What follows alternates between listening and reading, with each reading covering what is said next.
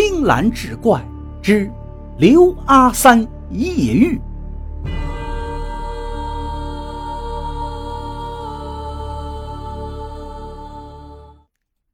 上回说到，苏管家搀扶着刘阿三一步一步的上了楼，走了两步，刘阿三觉得有点别扭，说：“管家，您家这楼梯怎么这么陡呢？”苏管家嘿嘿笑道：“，是有点陡，您扶好这扶手就行。”哟，您家这楼梯扶手怎么这么窄呢？刘阿三又惊奇道。苏管家依旧不急不忙：“哎，是有点窄，不过先生您放心，摔不到您，有我扶着您呢。”好不容易来到楼上，刘阿三就闻到了一阵沉木香气掺杂着脂粉的香味儿，又听到一片玉佩玉环叮当作响和乱纷纷的脚步声。他心想：这一定是苏家的丫鬟们来来往往。此时，一个嘶哑的声音从对面响起：“刘先生好啊！”不用说，这是苏八老爷呀。这大冷的天儿，小辈儿们非要给我过什么大寿，还要麻烦您来唱曲儿，真是过意不去呀。苏八老爷说的真是客气，只是他那声音太苍老了。苍老的，好像是从地下冒出来一样，让刘阿三心里感到凉飕飕的，接连打了几个寒战。哦，莫不是刘先生感觉有些寒冷，还是坐车久了不舒服？梅香，快给刘先生搬个椅子，再敬杯香茶，暖暖身子，还要为刘先生捶捶背哦。苏八老爷善解人意地吩咐着，那个叫梅香的丫头俏生生地应了，来到了刘阿三的身旁，先是扶着他坐在一把宽大的靠背椅上，随后又把一杯滚烫的热茶递到他的手中，最后那双柔软的粉拳不轻不重地为他捶起背来，这把刘阿三舒服的。这时，苏八老爷又开口了。刘先生，可否开唱了？刘阿三却矜持地把茶杯递给梅香，笑而不语。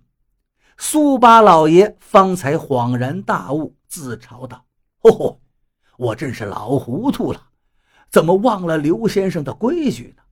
管家，先给刘先生唱曲的润口钱。”只听一阵叮当之声。苏管家把一大捧银洋塞到了刘阿三的钱兜子里。好一个苏八老爷，果然慷慨呀！刘阿三一下就来了劲头，说道：“老爷，您想听什么曲儿吧？那就唱个零钱十杯酒吧。往常听这曲儿叫人不舒服，可是不知咋的，今儿啊。”还真是想听，苏八老爷悠悠地说道：“什么？过大寿听零钱十杯酒？这可是寡妇唱的丧曲儿啊，也太不吉利了。”刘阿三这手一抖，差点就把二胡给扔了，但他很快就稳住心神，管他呢，反正人家出了钱了。于是他故作镇静地掩饰道。不不，不知老爷家中有没有黄蜡呀？我想打点黄蜡润润丝弦。哦，别的不好找，这黄蜡我家倒是有的。苏八老爷干咳一声，梅香很快就递给刘阿三一块黄蜡。刘阿三打了黄蜡，随后习惯地把这块黄蜡往袖袋子里一塞。瞎眼一闭，手腕一抽，那悲凄凄的曲调便从丝弦上流淌开来。接着，他嘴巴一张一合，模拟着悲苦的女音唱了起来：“一杯酒儿慢慢斟，丈夫一死好伤心。只想同到老，谁想两离分？你到阴间去，做了狠心人。好，刘先生唱的真好，唱到我的心窝里去了。一曲唱罢，苏八老爷哽咽道：“那就有劳您再唱个老官夫劝五更吧。”这又是一支不祥的曲子呀！刘阿三眉头一皱，但还是低头拉起了弦，又磨叽起悲愁的男声唱了起来：“人家成双，咱成单，好比孤雁落沙滩。